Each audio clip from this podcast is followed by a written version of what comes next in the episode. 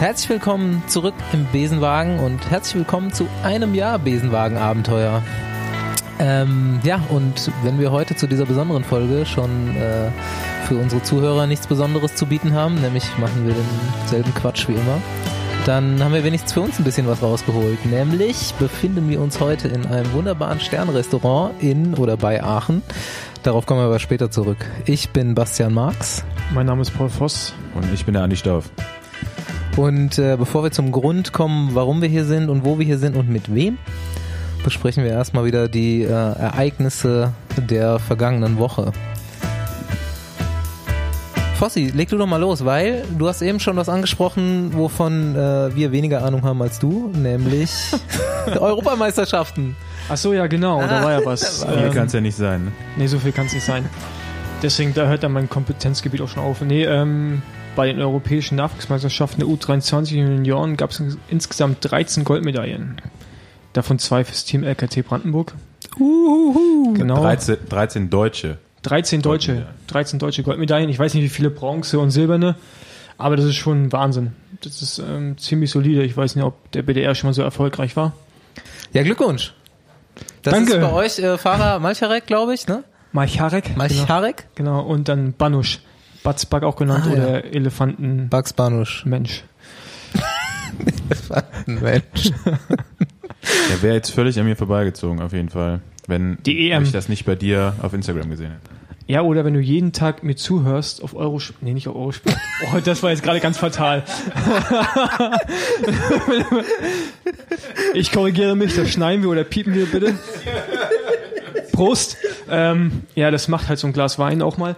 Nee, äh, wenn du mir natürlich jeden Tag bei One oder bei sportshow.de folgst, dann hörst du das ja eigentlich. Weil da habe ich ja jeden Tag ein Update gegeben. Ja, äh, so ganz, äh, die ganze gesamte Dauer kann ich dir dann auch nicht folgen. Also Ja, irgendwann tust du, aber immer wenn relevante Themen sind, die dich irgendwie interessieren, Ja, dann bin, da, ich da, da. bist du sofort da. dann bin ich für dich da quasi. genau. Und helfe dir ein bisschen unter ja. Ja, wir sind äh, nach einem Jahr auch mal wieder beim anderen Thema zurück, was im Schatten der äh, alljährlichen Tour de France steht, wie die Europameisterschaften jetzt, ist nämlich der Giro Rosa. Die äh, größte Rundfahrt für die Frauen, die natürlich auch irgendwie völlig untergehen. Also ich bekomme auf jeden Fall von jedem Frauenrennen mehr mit als von dem. Und ich muss jetzt natürlich sagen, dass der Wunsch, von- der Wunsch von Staufi kam, das Thema aufzugreifen. Das ist und, wahr, äh, ja. ja. Staufi, Chapeau. Ja. Man muss ja auch mal korrekt sein, ne? politisch korrekt im Besenwagen. Sind wir Äh, nicht immer? Auf jeden Fall. Also Wir stehen ja auch wer, wenn nicht wir? Gleichberechtigung und sowas, ne, im Radsport. Wir sind eine richtig bunte Truppe. So, aber okay. So, Marianne Voss, wie viele Etappen? Ja, auf jeden Drei? Fall die, die eine. Äh, ja, ja, okay, jetzt fangen wir, wie viele Etappen hat Marianne Voss gewonnen? Drei, oder? du glaub sagst ich. einfach mal drei. Ich glaube mal drei. Dann die anderen, die anderen Holländerinnen, die anderen Etappen, glaube ich. Ja, so auf jeden Fall ungefähr. Holland hat ziemlich abgesahnt da. Van Fleuten auch gewonnen das Teil, relativ Ja. klar. Auch ohne äh, Summit-Finish auf dem Gavia. Ja, aber alle, Das hätte meinten, wahrscheinlich nur noch klarer gemacht. aber alle meinten irgendwie sie, also, oder, ich habe nur so einen Kommentar gelesen, ich weiß nicht von, von wem der kam oder von welcher Rennfahrerin. Sie meinte nur, okay, der Alien ist weg, jetzt können die äh, Normalsterblichen ihr Rennen fahren. Als sie an dem Schlussanstieg attackiert hat, ich glaube, der gewinnt ja mit zwei Minuten oder sowas, oder drei Minuten sogar. Das war ja brutal. Ähm, was man auf jeden Fall mitbekommen hat, oder das erste, was ich mitbekommen habe, ist hier die äh, jubelnde Australierin, die von Marianne Voss noch abgefangen wird. Gut, schon öfters mal passiert, immer wieder lustig. Und dann am nächsten Tag nochmal. Am nächsten Tag nochmal, zum Glück nicht der gleichen, aber ja, das kann man sich auf jeden Fall auch nochmal angucken, aber ähm, ich würde mich auch freuen, wenn wir demnächst mal wieder eine Teilnehmerin vielleicht des Giro Rosa im Besenwagen haben. Man darf sich gerne melden. Ich äh, Am würde, besten würde Deutsch, mich freuen. deutschsprachig. Ja, ja im, aller, im allerbesten Fall, ja. Österreicherin geht auch noch. Oder Schweizerin. Hm? Na gut, dann kommen wir, ähm, kommen wir jetzt zum allüberstrahlenden Ereignis des Radsports. Tour de France. Paul Voss jeden Tag richtig hart live dabei. Also ich versuche es auch in passiver Weise, aber Paul Voss auch aktiv am Kommentatoren geschehen beteiligt. Deine Highlights der letzten Woche? Äh, bis jetzt Thomas de Gent. Das war schon sensationell. War aber auch sonst eine richtig geile Etappe, auch das, was dahinter passiert ist. Ja, genau, also war halt mega spannend. Und sonst, natürlich, dass Emo Buchmann heute quasi seinen Toursieg sicher gemacht hat. Wir sind heute an dem Den Montag. Grundstein zum Toursieg. Ja, genau. Ähm, nee, mal Spaß beiseite.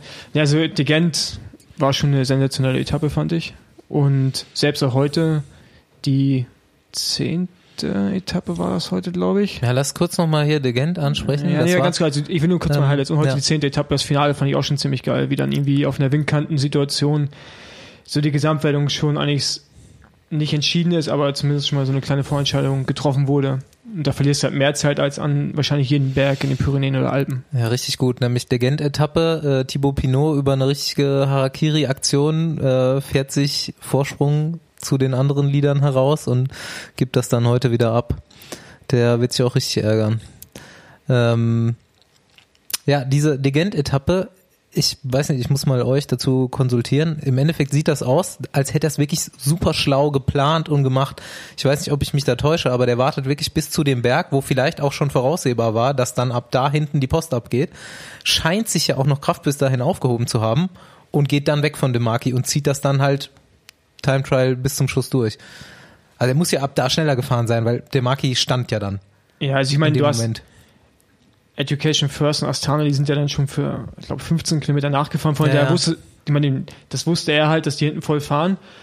Und dann klar, da ist irgendwann der Punkt, er hat dann, als die Marki stürzt oder halb stürzt, hat er ja auch schon gewartet. Und du hast dann den Bergwertung auch schon gesehen, dass er mit Abstand der Stärkste ist, wie er da reagiert. Und ich glaube, wie er da, ich glaube nicht, dass er ihn willens abgehängt hat, aber der hat einfach seinen Stiefel da durchgezogen und der konnte halt nicht folgen. Und ja. Und was ich halt noch viel beeindruckender fand, ist eigentlich, dass hinten Thibaut Pinot und äh, Alaphilippe wirklich Vollgas hinterherfahren. Die waren jetzt nicht die frischesten, wo hinten der auch Radrennen war, aber die fahren da Vollgas hinterher. Ob, mit, ob die jetzt Motorradsupport hatten, keine Ahnung, ist mir auch egal.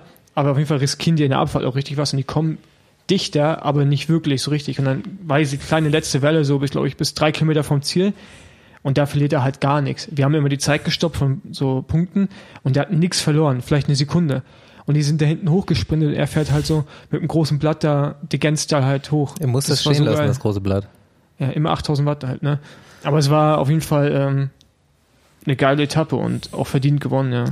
Ja, und auch so von Alaphilippe, das war jetzt ein bisschen absehbar, dass er es probiert, aber dass er es nochmal in dieser Manier dann auch macht und irgendwie für die Franzosen so diese zwei da zusammenarbeiten und dann auch wegkommen. Aber ich Ich dachte so, als Pinot mitgeht, ja, das ist jetzt scheiße für Alaphilippe, jetzt wenn die da hinten alles dran setzen, die wieder einzufangen, aber haben sie halt nicht geschafft. ja genau, die haben alles dran gesetzt, aber der Sturz von Ineos hat halt auch einen Teil dazu beigetragen. Ja, wenn die Wobei nicht gestürzt wären, Thomas es ja gerade so wieder geschafft hat, dran zu kommen, Ja, bevor es eskaliert ist. ich bin mir ziemlich sicher, Thomas hätte es schaffen können, mitzufahren. Ich bekomme gerade eine Einblendung mit den Wattzahlen von äh, Thomas de Gent ist das wahrscheinlich, ne? Äh, an den verschiedenen Bergen und ähm, ja, es ist lustig auf jeden Fall. Ja, aber es wird auf jeden Fall Ich habe da irgendeinen so Tweet gesehen, ne, wie man am besten eine Tour de France Etappe gewinnt. Einfach die letzten äh, Berge immer mit 420 Watt im Schnitt drauffahren oder so. Ja, in seinem Fall ist halt in, Watt in pro- Thomas, in, Thomas in seinem Fall ist halt Watt pro Kilogramm immer noch irgendwie irgendwas mit 6, weil so schwer, auch wenn er schwer aussieht, der ist ja gar nicht so schwer. Aber trotzdem halt, wenn Ineos nicht gestürzt wäre, ähm, glaube ich, wäre die Situation anders gewesen, weil die hätten halt Fahrer gehabt, die richtig hinterhergefahren wären hinter Pinot, weil Thomas fand das nicht so geil, dass er da die 30 Sekunden oder Ja, 25 auf jeden Fall, Sekunden es sind ja drei Fahrer ausgeschieden in dem Moment im Endeffekt, ne? Das haben ihn noch Ja, die zwei waren, wieder die waren, nur noch zu, rangefahren. die waren nur noch zu zweit vorne. Also ich meine, die Genau. hatten keinen mehr zum Nachfahren. Ja. Und es wäre anders gewesen und ich glaube auch bei der Attacke, Thomas hätte reagieren können. Ja. Der hätte mitgehen können. Stimmt, hast recht. Also so stark wie der hinge, der fährt da hin Ja. Und fährt er auch selbst in, der, in dem Moment der Attacke, fährt er trotzdem noch weiter nach vorne. Alle sind so und er fährt dann den Sprint auch unten von vorne. Ne? Und die müssen sich hinten schon ein bisschen anstrengen, um da vorbeizufahren noch. Also der ist schon mega stark. Ja, blöd für Chicone, aber geile Etappe auf jeden Fall. Aber okay. Aber Schikone schien auch ein bisschen erleichtert zu sein, Die- aus ja. dem Trikot raus zu sein. Also Äh, am nächsten Tag dann, es war natürlich auch ganz geil hier so von Impe und ähm, äh, Tisch Benot ist das. Aber was eigentlich geiler war, war äh, die Attacke von Percy. Unser Freund Lukas Pöstelberger. Presty Power, ja.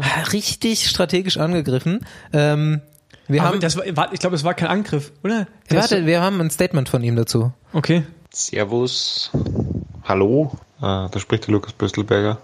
Ich bin bei der Tour de France. Wir haben jetzt zehn Etappen hinter uns. Gestern habe ich es gewagt, mich in die Spitzengruppe zu begeben und habe natürlich mein Bestes versucht. Äh, ja, und habe dann irgendwie geglaubt, ich bin Toni Martin oder Thomas de Gent.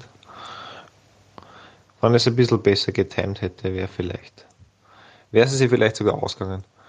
Auf jeden Fall bin ich gefragt worden vor der Etappe heute vom Alex Dowsett, äh, ob ich es bereue, dass ich, dass ich losfahre. Habe ich gesagt, ja, im Nachhinein gesehen schon, weil aber ich wusste nicht genau, wie der Schlussanstieg ist, aber habe mir gedacht, ja, ein bisschen bereue ich schon. Und dann habe ich ihn während der Etappe getroffen und habe gesagt, ich habe meine Meinung geändert. Ich bereue es in die Gruppe zu gehen, weil ich war den ganzen Tag so am Limit, dass ich mich eigentlich kaum bewegen habe können und einmal Position bringen und Flaschen holen und dann war der Tag für mich vorbei. naja, der Besenwagen äh, an sich hat mich noch nicht besucht und ich bin auch froh, dass ich ihn noch nicht so hautnah gesehen habe. Aber die Tour ist ja noch lang und äh, als Mittelklasse Bergfahrer, Schrägstrich Klassikerfahrer, ist man trotzdem immer mit äh, dem Schatten des Besenwagens unterwegs. Ich denke halt, also die Kamera hat ja nicht eingefangen, wie er vor die Gruppe gelangt gelangt ist. Das erste Mal. Also man wusste es ja nicht. Also ich habe es nicht gesehen, ich glaube die meisten nicht. auf einmal war er halt da vorne und hast gesehen, wie er nur wartet, schon ihm den Gang rausnimmt und dann hinten die einfach nicht dichter kommen. Ich glaube, dann hat er, denke ich mal, den Funkspruch bekommen, Vollgas. Sah zuerst auch gut man hat 40 Sekunden gehabt, aber dann der letzte Anstieg war dann doch zu schwer für ihn. Also ich meine, ohne dem wäre er bestimmt in der, mal mindestens in der Gruppe von Nicolas Roach gewesen, also um Platz drei war das dann ja. Ob es für ganz vorne gereicht hätte, weiß ich nicht, aber ja, war halt ein bisschen verpufft, das Ding. Aber trotzdem, Daryl Impey war schon krass, was er da gemacht hat. Auch taktisch war er schon ziemlich brillant. Der ist ja auch komplett von vorne dann gefahren am Schluss. Ja, der wusste, äh, ich mein, der, ja, fährt, der ist jetzt Teufel Arbeiten und er weiß, den muss er halt abstellen und der fährt da über die Kuppe auch rüber, so dass hinten fast noch Tischpino fliegen geht. Also es war ja schon echt richtig mit, äh, mit Schmackes und ja, verdient gewonnen. So, Andi, äh, jetzt kannst du mal kurz diese Windkantensituation von heute erklären. Das ist dann die latest News und auch äh, der äh, der Beginn eines äh, Sterns am Aufsteigen am deutschen Radsporthimmel. Ah, der war schon am Aufsteigen, aber jetzt ist er oben im Horizont angekommen. Lange wird immer heller. ja. Mitkommentiert von AD. Äh. äh. Ja, ähm, so wie es öfter mal bei der Tour ist, da gab es heute auch wieder äh, eine Situation. Aber auch nur, weil es äh, Teams gibt, die Eier haben. Genau, ja. Zum Beispiel äh, Quickstep, die. Die Koenig. Die Koenig. Ja, da, auf jeden Fall haben sich ja ein paar Teams, die ähm, haben die Gelegenheit genutzt und haben halt einfach auch versucht, auf der Windkante ähm, ein bisschen Zeit gut zu machen, was ja auch dann des Öfteren funktioniert hat in der Vergangenheit und auch heute wieder geklappt hat für den einen und für den anderen eben nicht so gut verlaufen ist. Ähm, und wie Fossi eben schon gesagt hat, ne, da werden halt doch gerne mal äh, mehr, größere Zeitabstände gewonnen als bei so einer Alpen- oder Pyrenäen-Etappe. Und ähm, ich glaube, es war dann sogar IF, die das Ding dann irgendwann in die Hand genommen haben und das ist eigentlich das, das leider eigentlich, mit leeren Händen rausgekommen sind. Ist ja wirklich das Lustige an der ganzen Geschichte. Ich gucke gerade mal irgendwie News, ob es da irgendwas gibt von Uran Statement, weil IF hat das Ding ja ins Rollen gebracht quasi zum Splitten und Uran war nicht vorne. Anscheinend, also anders kann man sich ja nicht erklären, er hatte ja keinen Schaden, weil er war ja auch nicht in der ganz letzten Gruppe. da, da, da, musst du schon einiges falsch machen. Dass du auf die Windkante gehst, das Ding auseinanderrupst und dein, dein Chef ist hinten unterwegs. Also das ist. Äh, aber eigentlich kann er das doch, ne? Also Uran, Uran kann das eigentlich. So ja. der äh, schlechteste von den. Aber dann, aber dann hast du zum Beispiel so ein Statement von Richie Port anscheinend, der sagt, der war in einer guten Position, aber er hatte die Kraft nicht, der konnte nicht mitfahren. Und äh, aber dann sagst du, wie äh, Thibaut Pinot, die hatten ja gar keinen vorne. Ich meine, da war schon also es war so vorherzusehen, dass da was passiert. Also wirklich für so lang, wo du hast ja auf der Karte gesehen, die fahren weiter runter, geht immer mehr in die Kante, auch Rückenkante zum Teil. Und da hast du vorm Berg auch schon Wind gehabt, wo es gefährlich wurde. Da muss man die ganze Zeit bereit sein. Da kannst du nicht irgendwie hinten rumgondeln. Und auch genauso Vogelsang, der dann anscheinend sagt, ähm, er wusste nicht davon, dass eine Windkantensituation kommt. Da kannst du halt die Kompetenz der sportlichen Leitung auch ein bisschen hinterfragen. Oder oder des äh, Sportlers dann. Oder auch, des ne? Sportlers, weil ich meine, jeder hat mittlerweile irgendwie einen Garmin, Wahoo oder was ich auf dem Rad, wo du, wo du eine Karte angezeigt bekommst. das Ding stellst du dir ein, dann merkst du, okay, jetzt ist, jetzt ist Gegenwind, wir drehen nach links, dann ist irgendwann Kante. Also man muss halt auch mal mitdenken und das ist halt, oder die Sportleitung, wer auch immer, das ist schon so ein grober Fehler und da, das geht eigentlich gar nicht, finde ich. Also das ist so, wenn über Richie Porter hat die Beine nicht, dann musst du sagen, ja gut, in dem Moment nicht gut genug, aber wenn es halt so ein ganzes Team auch verkackt, so dermaßen, obwohl ja wirklich für 15 Kilometer vorher schon die Alarmsignale da waren. Ne? Also, also was willst du noch mehr? Das ist, äh, finde ich krass. Ja, Straßenbreite oder so ist ja dann manchmal doch ein limitierender Faktor. Ne? Also können ja nicht auch alle Teams. Nee, aber hast du gesehen, sein. hast du gesehen, wie die auf die Kante gegangen sind? Die sind auf die Kante gegangen und dahinter war eine Traube. Also es war nicht so, dass wirklich eine Linie war. Die Linie war hinten ab Position 50. Also die eine Reihe, die eine Reihe. Und davor war immer so eine Traube. Und auch die Koenig oder Eneos, die sind selten richtig, äh, richtig auf die Seite gegangen, sondern immer so, dass noch, hinter noch eine Traube war. Also, aber wenn du so wenn als ganzes Team nicht da bist und die Kapitäne nicht, dann läuft da richtig was falsch. Das darf nicht passieren. Also. Gut, wer auf jeden Fall da war und das jetzt richtig gut ausgenutzt hat, richtig strategisch, ist Bora mit Emo Buchmann, der jetzt schon auf dem fünften Platz ist und natürlich sich immer weiter vorarbeiten wird. Was Nein, sagst das, du dazu? Ja, ich habe mich ja gerade schon äh, im Off quasi ausgelassen. Echauffiert.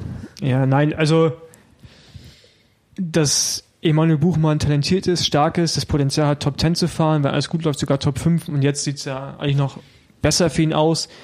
Im Zeitfahren ist er auch besser geworden und von daher läuft alles super. Was halt so weniger schön ist, ist halt so, wie das gehypt wird. Also so ein gewisser Hype ist halt auch notwendig, um sicherlich Zuschauer irgendwie an Fernseher zu binden. Aber ich finde, das ist immer so ein, so ein schmaler Grad und wenn man den auf dem schmalen Grad nicht wandern will, was man vielleicht in Deutschland auch nicht unbedingt sollte mit der Vergangenheit, gerade zum Ulrich oder egal wem, ich meine, mit Toni gab es auch die Zeit, wo man dachte, der gewinnt die Tour in den nächsten zwei Jahren, dann vielleicht mal einen Gang zurückschalten und äh, ganz normale Fragen stellen und nicht irgendwie äh, nach der zehnten Etappe Resümee ziehen und quasi so tun, als wenn man die Tour schon gewonnen hätte oder das Ding safe ist. Weil bis jetzt sind wir noch kein Berg hochgefahren, der länger als eine halbe Stunde ist. Schon gar nicht drei davon hintereinander. Und ähm, ja, dass er es drauf hat, darum geht es gar nicht, sondern einfach nur um, wie er mit dem ganzen Thema umgeht. Weil irgendwann ist auch äh, so ein Sportler mal an so einem Punkt, wo der Mediendruck eventuell zu viel wird, egal wie cool er tut. Und da könnte man halt vielleicht auch mal draus lernen, äh, immer das so an einem Menschen so hochzuziehen und den hochzujubeln und dann im Endeffekt wieder den fallen ja. zu lassen. Wieder ist, oder was ist halt immer. echt ein schmaler Grad, ne? wo du halt dann, du kannst ja jemanden feiern, aber halt nach heute so eine Etappe äh, halt, äh, weil wirklich so überschwänglich, wo du dachtest, ey, alter Schwede, ey, was ist denn los mit euch? Irgendwie halt zwei Fragen weniger würden auch reichen. Ähm, ja. Aber das ging ja jetzt auch schon länger so, ne? Ich meine, ja, aber, Jahr aber ich, glaube ich, nicht gefahren, weil davor, also bei seiner ersten Teilnahme war er auch schon so, sag ich mal, der beste deutsche Gesamtwertungsfahrer, der zumindest mal am Papier da am Start stand. Und dass sich da dann die Medien irgendwie immer so dran klammern, also was so was ganz Besonderes ist. Also mich interessiert es ja wirklich nicht, solange der nicht da um den Toursieg mitfährt, ob der jetzt Achter oder Achtzehnter wird, ist ja letztendlich dann auch äh, egal. So, also man fiebert ja auch nicht mit, weil das ist ja nach den nach Platz drei oder vier maximal bei einer Gesamtwertung sowieso immer nur so, ja, der wird als letzter abgehängt und bleibt noch so ein bisschen mit ja, dabei. Das, ja, das, das ist deine, ich glaube, das ist deine Wahrnehmung. Ja, aber es war ja auch so, dass ich meine, die letzten Jahre waren wir Deutschen ja sowieso immer verwöhnt, was Etappensiege anging. Da haben wir jetzt zwar dieses Jahr keinen dabei, aber die letzten Jahre war es eigentlich immer so, dass wir da genügend Leute am Start hatten, die potenziell eine Etappe gewinnen können. Warum man sich dann da immer so an den Gesamtwertungsfahrer, potenziellen Gesamtwertungsfahrer klammert. Also wie du gesagt hast, ne, vorher war es mal irgendwann Toni Martin. Ich kann mich noch dran erinnern, dass äh, Linus Gerdemann irgendwie mal bei der Tour am besten unter die ersten zehn fahren sollte und dann kommen halt in, irgendwie in den letzten Jahren mit ein paar Abständen immer mal wieder so Fahrer, auf die dann so viele Hoffnungen gelegt werden, obwohl es relativ unrealistisch ist und verstehe ich auch nicht im Verhältnis. Also warum freut man sich nicht lieber über zig Etappensiege von André Greipel, Kittel, Toni Martin, wer in den letzten Jahren noch äh, alles bei der Tour eine Etappe gewonnen hat. Ja, gut, so du, du, du, musst eine Aufmerksamkeit irgendwie generieren. Die generierst du halt durch äh, ja, aber kannst du irgendwie Sensationen und ne? sowas. Und wenn du halt, ich meine, ich arbeite ja jetzt da irgendwie auch ein bisschen mit für die Anstalt und wie gesagt, man darf es auch nicht falsch verstehen, wenn ich es irgendwie sage, ich kritisiere, also ich kritisiere das jetzt nicht in dem Sinne, aber ich finde es halt einfach ein, ein, Schritt zu weit. Aber es liegt wahrscheinlich auch eher daran, dass es noch nicht allzu lange her ist mit einer eigenen Karriere und ich irgendwie Emu auch kenne ein bisschen. Und äh, natürlich die nähere Vergangenheit auch weiß, so mit den Rennfahrern und die Rennfahrer, die da betroffen waren, in dem Fall Linus oder vielleicht auch Toni, ja auch kennt, so und nicht und auch weiß, dass so ein medialer Druck nicht unbedingt hilfreich ist. Gerald ist ja auch ein gutes Beispiel. So und da muss man vielleicht anders mit der Sache umgehen, aber ich kann es ja auch verstehen, dass man so, dass man sowas versucht aufzubauen, weil hier geht es ja jetzt irgendwie auch um, um eine Quote und mit der Quote rechtfertigst du wiederum, dass du die Tour irgendwie überträgst und daran hängen dann andere Radrennen, auf die in Zukunft übertragen werden. Das ist ja so ein Rattenschwanz. Aber wie gesagt, es ist ein schmaler Grad und man sollte eher das Ziel sein, darunter sich zu bewegen, als darüber. Und so gerade bewegen wir uns eher so ein bisschen darüber, gerade nach der Etappe heute. Es kann wieder verfliegen. Jetzt stell dir mal vor, jetzt kommt irgendwie eine Etappe, ist alles noch so eng die Abstände, wenn der morgen eine Sekunde oder am Mittwoch eine Sekunde verliert, ist er auf einmal nur noch Sechster. So, er fährt er irgendwie ein gutes Zeitfahren, aber halt drei GC-Fahrer hinter ihm sind halt einen Tick schneller, 20 Sekunden, dann ist er halt auf einmal nur noch wieder Neunter. Weißt du, es geht halt so fix. So, also bist du halt nicht in den Bergen, bist eigentlich gar nichts gesettelt und deswegen, man kann es gut finden, dass er da jetzt ist, aber die Tour ist halt noch lange nicht zu Ende. Und vielleicht sollten wir jetzt auch mal klarstellen, dass er sich da auch eigentlich nur auf die Vuelta vorbereitet. Also da er verschießt für mich so ein bisschen wir, wir seine jetzt schon gesagt, dass er die Vuelta dieses Jahr gewinnt und da ist ja jetzt ganz klar, dass sich bei der Tour da jetzt nur drauf vorbereitet und das haben die Journalisten da wahrscheinlich auch noch nicht verstanden. Genauso wenig, dass man auch 8000 Watt auf dem Fahrrad fahren kann. Das äh, Ey, das, ey, kam das, auch in dem Interview mit Kittel, glaube das, ich. das, ne? das war so geil. Also ich, ich saß da in dem Regieraum, da kam die Frage rein, also die Fragen werden ja bei der AD vorsortiert. Und die Frage ging halt durch, so mit den 8000 Watt, weil die halt irgendwie auch so, ja, einfach so weit weg war. Und da konnten die das in der Redaktion schon nicht beantworten. Und auch Fabian Wegmann nicht und ähm, Florian Nass. Und die haben es halt nicht gecheckt. Und dann ging das ging die, es war genau die gleiche Frage, die ging an Marcel Kittel. Und Marcel Kittel hat es leider auch nicht gecheckt mit den 8000 Watt und dem großen Blatt, leider, muss man da sagen. Und das versuche ich die gerade Tag für Tag irgendwie bei der ARD mal aufzuklären, wo das eigentlich herkommt, damit da nicht komplett totale Verwunderung irgendwie herrscht. Die haben natürlich alle noch nie was von 8000 Watt gehört. Ähm, ja, die denken, die denken Was halt, für eine Welt leben die da eigentlich? Ich weiß auch in, nicht. in, Also. in, in der Facebook noch der heiße Shit ist auf jeden Fall. Gute. Äh, ja, aber, ARD, was geht? aber Ja, aber ich glaube, ich, ich, finde, das, war, ich fand, das war das äh, beste Marketing, was man überhaupt noch kriegen könnte für 8000 Watt. Der für den kommt, glaube ich, ja nächste Woche auch zur Tour. Ähm, da Ich glaube, selbst Christoph ein- weiß, was 8000 Watt ist. Ja, Wenn du zu Christoph Prudhomme sagst, Christian. 8000 Watt immer großes, immer großes Blatt, der weiß der Bescheid. Ja. Okay. Ja gut, ich habe es schon angesprochen. Ähm, das ist unser Jubiläum heute irgendwie in irgendeiner Weise und zwar auch ziemlich pünktlich, denn bei der Tour de France letztes Jahr haben wir angefangen hier mit Paul ein bisschen was aufzunehmen. Also kurz vorher haben wir schon mal diesen Teaser aufgenommen, glaube ich, und dann war es genau der erste Ruhetag der letztjährigen Tour de France, wo Paul nach Köln kam und wir die erste richtige Folge aufgenommen haben. Auf jeden Fall sitzen wir dann heute, ein Jahr später, hier äh, auch mal wieder alle an einem Tisch mit unserem Gast Robert Wagner. Hallo, Robert Wagner. Hallo, Besenwagen, Jungs. Und ähm, ich hatte das schon ein bisschen länger geplant. Ich glaube, ich habe vor einem halben Jahr auch schon mal gefragt. Ähm, denn Robert Wagner und ich haben einen gemeinsamen Freund, Maximilian Kreuß, der zufälligerweise ein Restaurant hat mit einem Michelin-Stern in der Nähe von Robert Wagners Wohnort, in der Nähe von Aachen. Corneli Münster sind wir hier, glaube ich. Und ähm, da dachte ich mir, mit Robert wollen wir eh irgendwann mal eine Folge aufnehmen. Da könnte ich schon mal den Max fragen, ob wir das nicht bei dem machen können. Das könnte irgendwie positiv ausgehen für alle Beteiligten. Und äh, es ist äh, sich so ausgegangen. Ja, herzlich willkommen, äh, dass ihr alle da seid bei mir im schönen kleinen Restaurant im St. Benedikt in Aachen-Kollen-Münster. Ich freue mich sehr, dass ihr da seid. Ja, wir haben uns beide, ähm, ich glaube, es war Jahr 2010 oder 2011. Da haben wir uns kennengelernt in der in der Ponte in Aachen, Ja, richtig. falls du dich dran erinnern kannst. Ja. Und, nee, äh, es war aber 2014, weil da war ich schon mit meiner jetzigen Frau zusammen. Mit deiner jetzigen. Okay. okay, dann äh, nee, wir haben uns ja dann äh, äh, ja sind gleich super verstanden, ne? Und äh, haben haben uns dann mal zum Training verabredet. Das war damals im Winter, wir hatten Minusgrade und der Max sagte, ja, ich hätte mal Bock mit dir zu trainieren und ich sag, ja, ist gar kein Problem. Ähm, jetzt wusste ich allerdings nicht, wie, wie, wie trainiert er ist oder, oder, oder ambitioniert und ähm, ich dachte, scheiße, heute sind Minusgrade und der will mit mir fahren, der Kerl. Das ist ja äh, so ein Hobbypilot und ähm, nimmst du denen doch mal ein paar, äh, ein paar Überzieher mit und, und, noch eine, und noch eine Jacke, damit sie ja nicht so kalt hat. Ne? Und dann komme ich hier an, äh, hol den Max ab ähm, vorm Restaurant.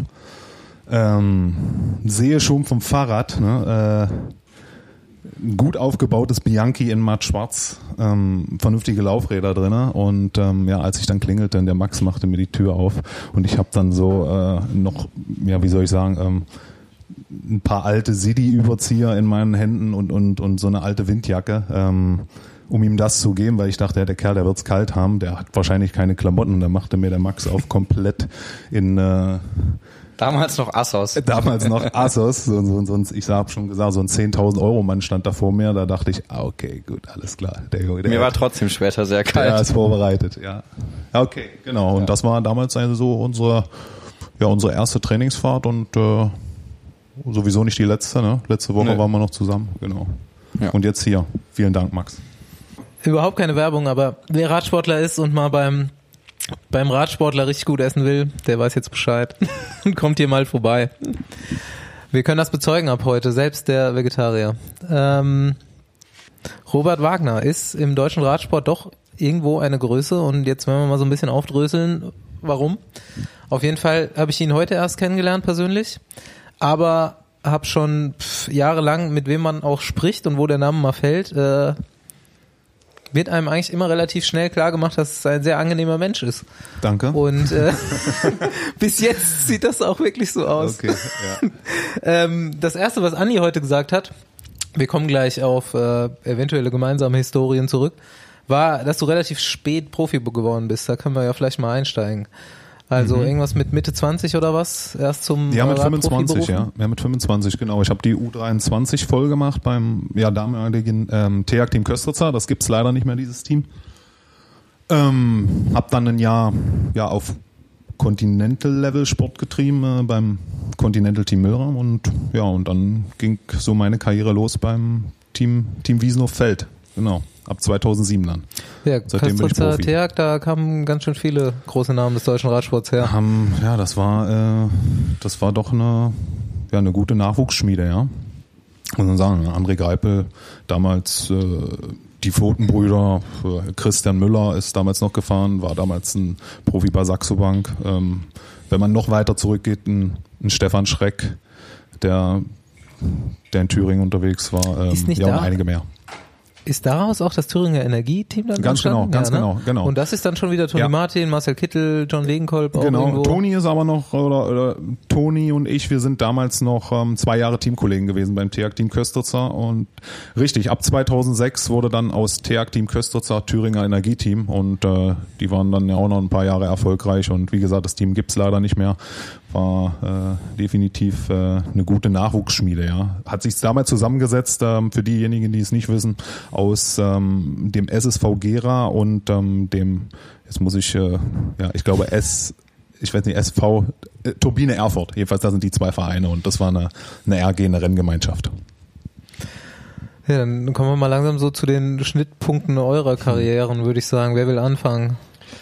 Ja, ich kann mich deswegen äh, so genau daran erinnern, dass äh, Wagi da schon eigentlich gar nicht mehr in die U23 reingehört hat, ähm, weil ich so eins meiner ersten Rennen in dem Bereich dann auch direkt mit ihm zusammengefahren bin.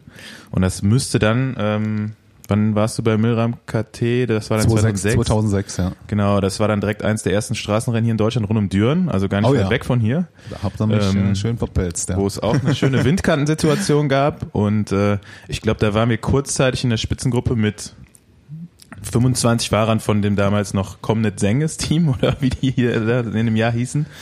Genau, Also, ähm, äh, nee, aber die hatten, glaube ich, acht Mann dabei. Du warst noch mit dabei Genau. und äh, eine Zeit lang auch ich. Und ähm, Ja. dann fährt man da die Abfahrt zum berüchtigten ähm, Rollersbruch. Rollersbruch Genau. äh, Berg runter.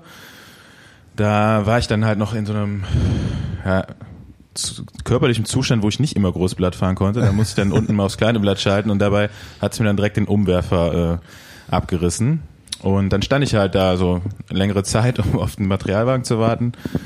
Und ähm, ja, ich glaube, ich bin dann auch direkt da stehen geblieben und habe dich dann in der zweiten Runde da auch noch gesehen, wie du dann als einziger äh, Fahrer überhaupt noch da diesem Team damals, also ich glaube Regio Strom Senges hießen die dann da, ne? Mit, Ja, ja, ganz genau. Gruppe, äh, mit, mit Björn, Ja, Mar Mar äh, Markus genau. Eichler war dabei, ja, Björn Glasner, Ähm. ähm, da als einzigster noch irgendwie äh, gegenhalten konntest, die dann auch, glaube ich, die Plätze eins bis drei belegt haben, du als Vierter, Fünfter, irgendwie Genau, sowas. genau. Äh, vorne sind drei gefahren und äh, ich war dann äh, mit Laurent Didier. Ja, Genau. Laurent Didier äh, ist damals noch für für, Com für äh, oder Regiostrom hieß es. Ja, Ja, die haben, die haben so in den, jedes Jahr irgendwie dreimal den Namen Ja. gewechselt, so gefühlt. Also ja. Und, und Markus Eichler. Und die haben mich natürlich schön fahren lassen.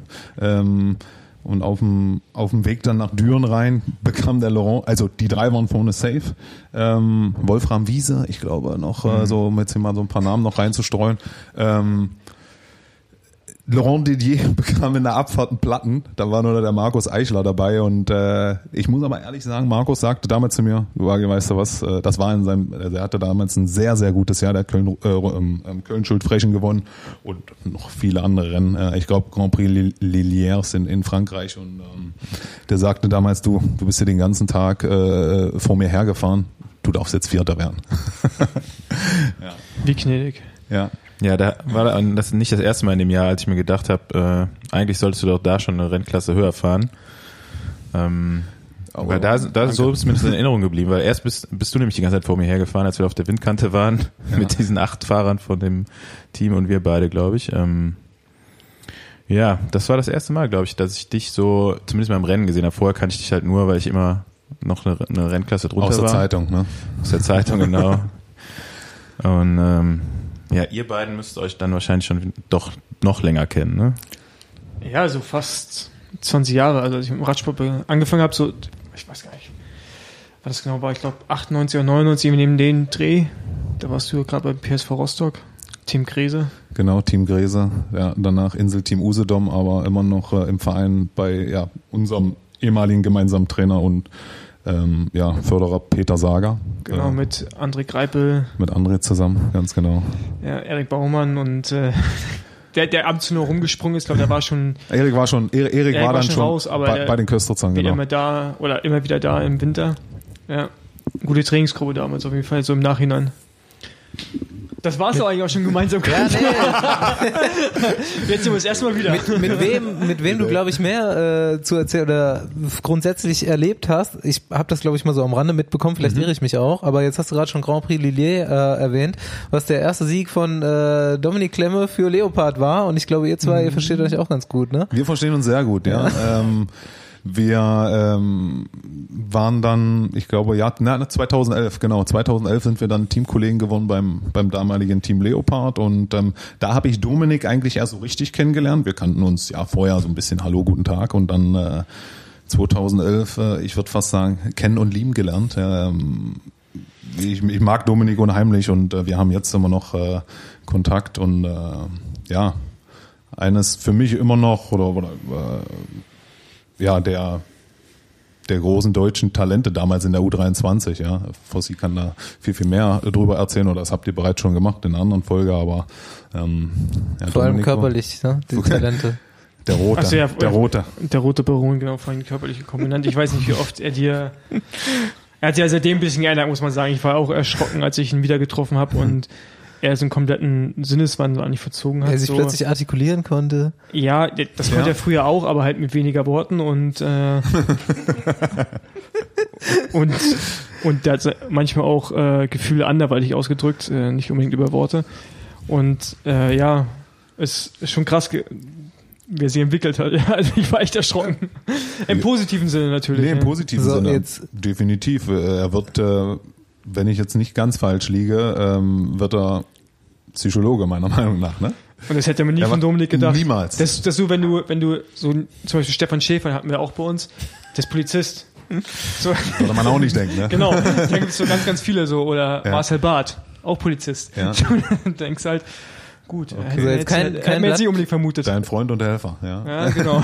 Kein Blatt vor den Mund, nicht lügen. An welche Geschichte denkst du, wenn du an Dominik Klemme denkst?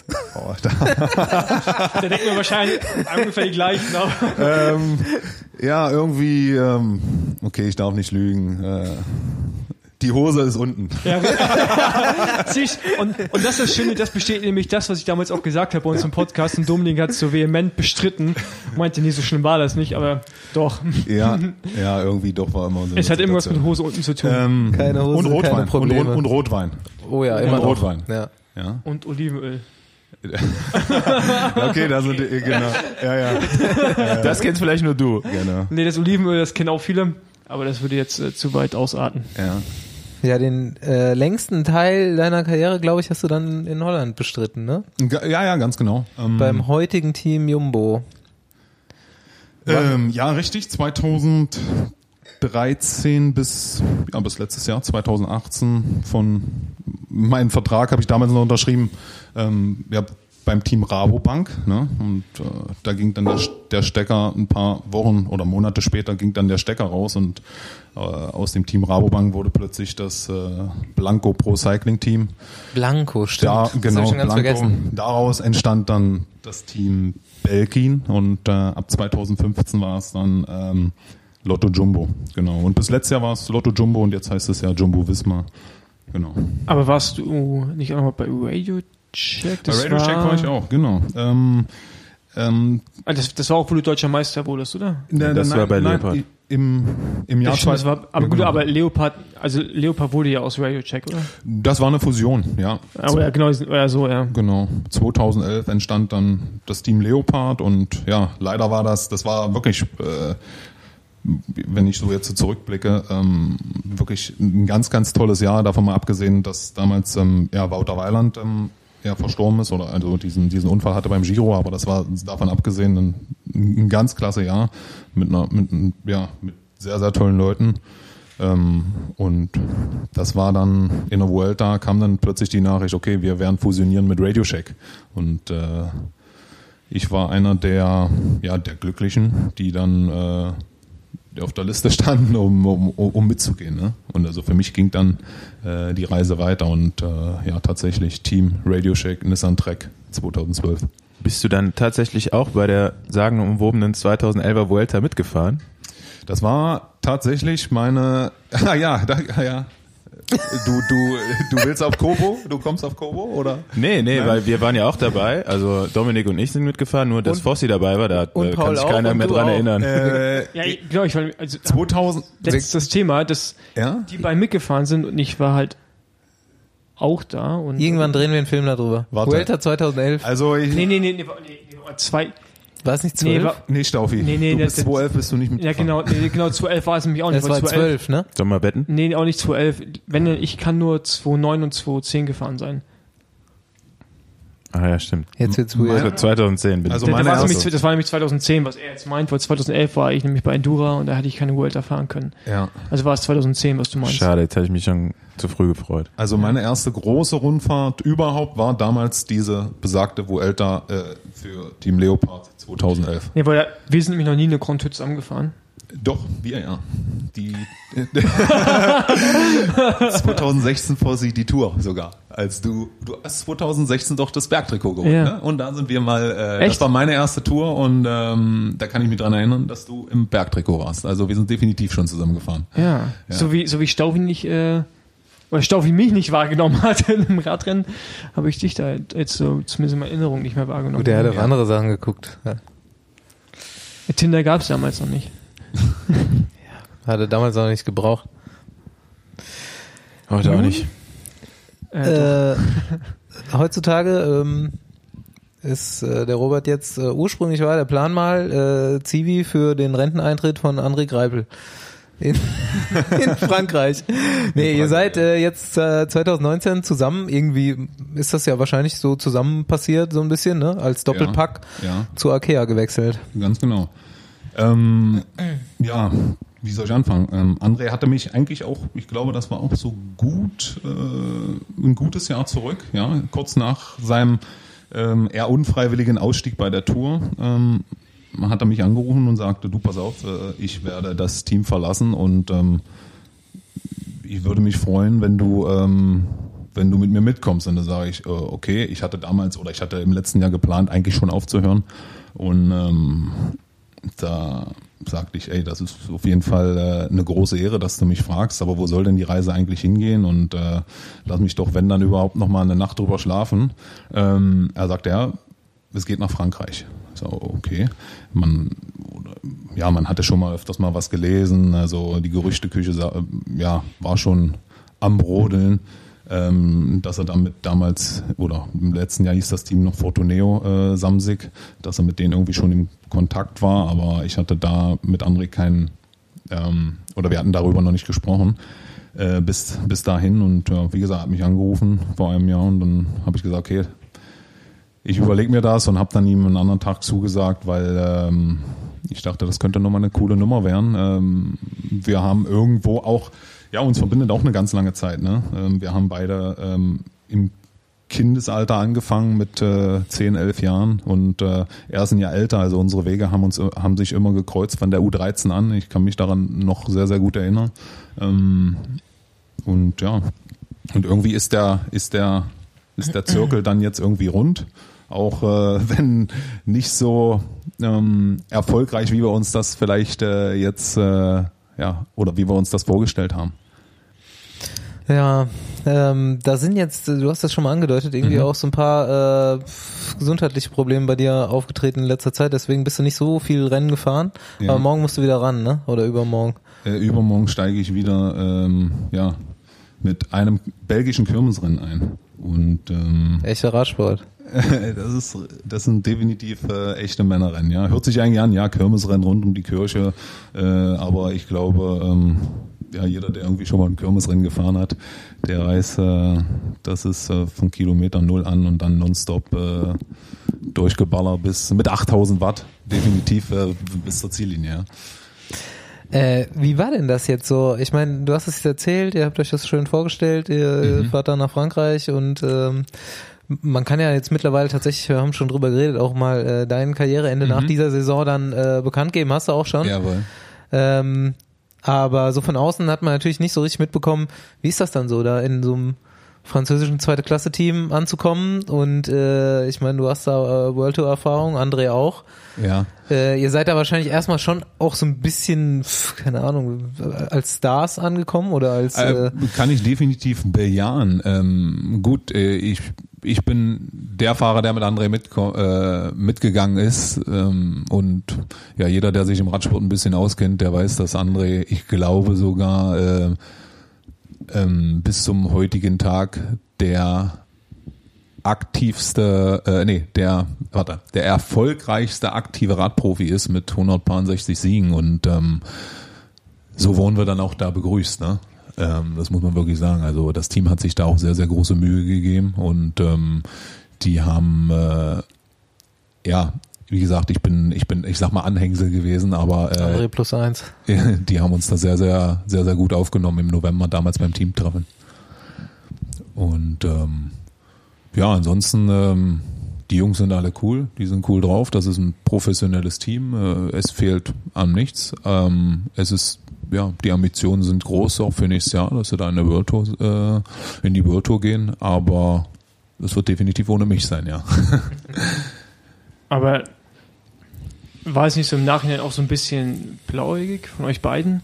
So die, diesen, ja, ist auch schon Kulturwechsel. Ne? Also ich meine, ist ja schon anders als jetzt vielleicht bei Jumbo Visma oder wie bei André bei Lotto Sudal. Ich meine, Lotto Sudal ist auch sicherlich ein sehr traditionelles Team. Ich glaube, bei Jumbo Visma hat mhm. man schon ein bisschen mehr äh, in die Zukunft geschaut, aber ich meine, Akea Samsig, wenn man sich das jetzt so anschaut, die angefangen beim Rad, auch wenn du jetzt sagen musst, es ist ein gutes Rad, aber es ist das Beste, was ich je hatte. Vor genau. Ähm, ähm, bisschen wahrscheinlich zu einfach Details, was Ernährung angeht. Ähm, keine Ahnung, schieß mich tot, weißt du, Keton, wo gerade jeder drüber quatscht. Mhm. Ich weiß nicht, ob die Franzosen so überhaupt schon mal gehört haben, so nach dem Motto. Ja. So, das ist ja einfach, ja, ist schon was ganz anderes. So, hast du es dir einfacher vorgestellt, den Wechsel eventuell auch? Ich meine, André lässt ja jetzt gerade so ein bisschen durchblicken, dass es anders ist, als er erwartet hat, oder vielleicht doch nicht so einfach, wie er es erwartet hatte. Ähm, Es ist definitiv anders. Ähm, es ist ja französisch, Auch die Kommunikation. Romantisch, ich meine, ne? romantisch. Es, es ist definitiv. Ernährung, Es ist Camembert und ja. Beaujolais. Da wird ganz viel also- geküsst, ganz viel geküsst unter Männern wahrscheinlich. Bisou, auch, oder? Bisou, links, rechts, ja. Und äh, wenn du Bock hast, auch gerne nochmal äh, drei, das dritte und vierte Mal. Aber ähm, In die Mitte dachte ich. ja, ähm, nee, die haben nochmal das Thema äh, Küsschen links, rechts. Es ist tatsächlich so, dass die Fahrer ähm, und, und die Betreuer sich untereinander wirklich mit Küsschen links und Küsschen rechts, ja. Also das machen wir jetzt, wenn wir uns, also wenn wir jetzt irgendwie eine weibliche Person äh, vielleicht ein bisschen besser kennen. äh, Ja, Aber macht ihr das auch, du und André? Nein. Obwohl bei André, äh, André ist mittlerweile so involviert, ähm, Der genießt weil, das. der, der genießt das schon. ähm, nee, aber nochmal darauf zurückzukommen, was du gesagt hattest. Ähm, ja, definitiv. Also ich wusste, das wird ein Abenteuer, ja. Aber äh, auf der anderen Seite ähm, ist das Team wirklich ähm, doch sehr, sehr professionell aufgestellt, ja. Ähm, ich kann, ich kann sagen, mir fehlt an nichts, also wirklich nicht, auch weil du das Thema Ernährung an, angesprochen Nein, hast. Wir haben einen Ernährungsberater, wir Das, haben das, das war, jetzt- das Teamtrainer. war jetzt einfach nur so ja, so ja. ein Beispielthema. Ja. Ja, ja. Nee, wir haben einen Ernährungsberater. Äh, also da wird auch, in, was das anbelangt, wird dann äh, da auch schon sehr, sehr gut gearbeitet. Äh, zwei Teamtrainer, es gibt Höhentrainingslager. Ähm, jetzt, äh, wie gesagt, ich steige jetzt ein mit den Kirmesrennen. Ähm, die muss ich nicht selber organisieren, weil ich keine Rennen habe, sondern das Team sagt, okay, wir haben eine Truppe jetzt bei der Tour und äh, die anderen Jungs, ähm, ähm, die jetzt nichts haben, die, die können dann diese Kirmesrennen fahren, ja, wir, die dann, die dann wirklich ähm, gut organisiert sind und ähm, was das Team halt eben auch supportet. Ne? Von daher ist das schon professionell. Es ist aber nicht, äh, das muss ich auch sagen, es ist noch kein World Tour Level. Das ist da, wo sie gerne hin möchten und ähm, ja, da müssen sie sich natürlich auch Gedanken machen, ähm, dass sie das erreichen ne? und auch äh, um in der World Tour zu überleben, weil das ist wirklich nochmal ein großer Schritt, ist ganz klar. Und der Wechsel, also klar auch, wenn André dich gefragt hat und Mhm. ihr sehr gute Freunde seid, aber war das so ein bisschen, na, was heißt gezwungen? Also hast du gemerkt, dass es auch gut ist, einen Wechsel irgendwie herbeizuführen selber oder also dass vielleicht das Team auch signalisiert hat, okay, ist nicht unbedingt ein Platz für dich in, im nächsten Jahr da oder als bei Jumbo Wismar? Ähm, bei Jumbo wurde mein Vertrag nicht verlängert. Also das hat man dir zum Teil. Ja, ich wusste, na, ja, ich wusste schon äh, relativ früh. Ähm, da sind wir offen und ehrlich äh, miteinander umgegangen und äh, ganz ehrlich gesagt, äh, letztes Jahr auch bei Jumbo 2018, das war auch nicht mein Jahr. Auch ja gesundheitlich, äh, familiär, äh, aus familiärer Sicht war das sehr sehr positiv, weil mein Sohn ist zur Welt gekommen. Aber dann muss ich auch ehrlich sagen. Ähm, mit so einem Ereignis, dann trainierst du auch nicht, äh, ja, vielleicht so professionell, wie man das vielleicht machen sollte, das gebe ich zu. Und ähm, ähm, ja, wie gesagt, dann wurde mein Vertrag nicht verlängert, das wusste ich und bin davon ausgegangen. Ich habe mich auch nie, eigentlich nicht groß weiter be, bemüht oder gekümmert und dachte, okay, ähm, ich weiß, wo ich hin will und ähm, oder was ich in Zukunft machen möchte und ähm, kümmere mich darum und äh, hatte dem Ganzen dann schon einen Platz gegeben und ja war wie gesagt dann im, im Juli äh, irgendwo überrascht, als dann André äh, mich angerufen hatte und hat gesagt, du pass auf, äh, ich möchte gerne, dass du mitkommst, was natürlich auch eine Ehre ist, ja, das äh, okay uns verbindet natürlich äh, eine ja, Prost und äh, uns verbindet natürlich äh, eine lange Zeit ja, aus, der, aus den Kinderklassen, wie ich schon gesagt habe. Und äh, ja, wie gesagt, das äh, Je- Jetzt können wir es ja bekannt geben.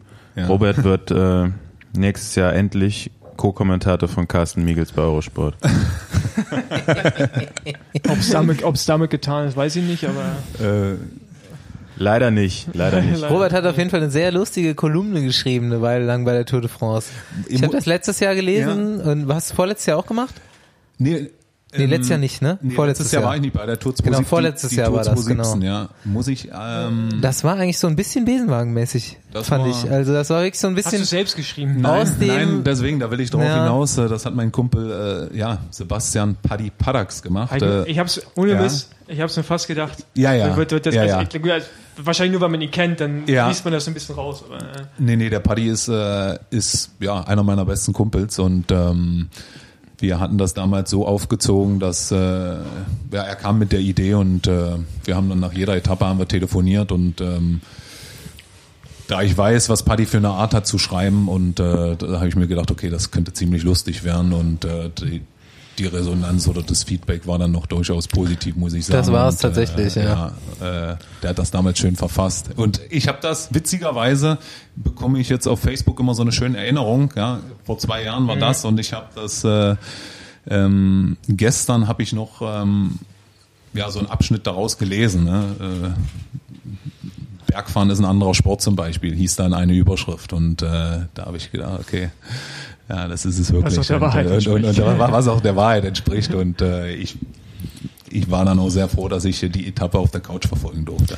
Wer Bock hat und jetzt hier äh, Robert sympathisch findet, soll er auf jeden Fall mal reinlesen, weil das war so ein bisschen wirklich aus dem innen aus dem Rennen raus und so relativ klare, direkte Gedanken, was man sich so denkt im, am Start einer Etappe und im Rennen, wenn die anderen zu schnell fahren oder schneller fahren, als sie müssten. Äh, definitiv, also das war äh, so wie ich das äh, dem Paddy ähm, gesagt habe, hat er das eins zu eins äh, aus dem Stift gezaubert und äh, hat das da oder, oder, oder hat das Ding dann in die Tasten äh, getippt, ne? Ja, aber wenn das einer, äh, was heißt Geschichten aus den Fingern sagen, ist ja Quatsch, aber wenn einer was zu erzählen hat, dann ist es immer Wagi. Ich kann mich dann an viele Radrennen erinnern, äh, wo er mir dann Sachen erzählt hat von irgendwelchen anderen Kollegen, die da mit dabei waren. Er wusste alles einfach. Ob es jetzt Ergebnisse von vor 15 Jahren waren oder äh, irgendwelche privaten Geschichten von den Fahrern. Äh, ich glaube, ich kenne keinen anderen, zumindest mal keinen deutschen äh, Radprofi, der so viel über die Radsport oder den Radsportzirkus und die äh, Ja, Artisten Ja, weiß. da kann er mal direkt ein paar Sachen raushauen jetzt hier. Ja, Was ist los? Hallo? Allerdings ist das witzig, ja. Ähm, ich weiß nicht, ich, ich finde es langsam beschämt, äh, aber das ist tatsächlich so, dass äh, zum Beispiel Toni Martin, den ich dann oder wir- ja das ein oder andere Mal jetzt dann im, im, im Rennen getroffen habe und äh, ja, ich, ich glaube Toni, der macht seinen Job und dann interessiert er sich mehr oder weniger nur für Autos. Für mich ist das Beruf und Die, Hobby. er- die er sich aber auch nur kauft, damit nicht richtig Auto fährt. Ähm, nein, für mich persönlich ist das Beruf und Hobby zugleich. Also ähm, das muss ich schon dazu sagen. Und ähm, ja, ich habe vielleicht den Vorteil, dass ich mir relativ gut Namen merken kann. Ähm, das spielt mir dann in die Karten. Aber nee, um, um äh, oder auf Toni zurückzukommen.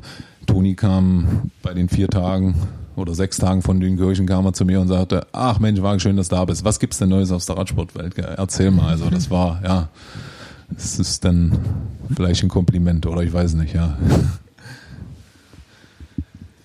Wagi, die Brigitte des Radsports. Okay. Ja, das wäre doch eine Idee, so ein Radsport, ein Radsportmagazin. Radsport- nicht- wir können das hier so als, das heißt dann Robert. Nee, der wir Robert. können das ja hier so als kleine äh, Rubrik mit reinnehmen, so am Schluss noch irgendwie so äh, aus den äh, Königshäusern. Oder? Der, Kö des der Radsports. Königshäuser des Radsports. Ja, äh, irgendwie haben wir ja auch immer so eine Frage an unsere Gäste, so eine Boulevardfrage, nämlich ähm, ah, was war so der äh, ah, der absurdeste Kollege, den du so kennengelernt hast oder erstmal so ein bisschen positiver belegt, so der lustigste. Es muss nicht ein Teamkollege sein. Irgendwie. Vielleicht war es aber sogar der, vielleicht war es sogar Dominik.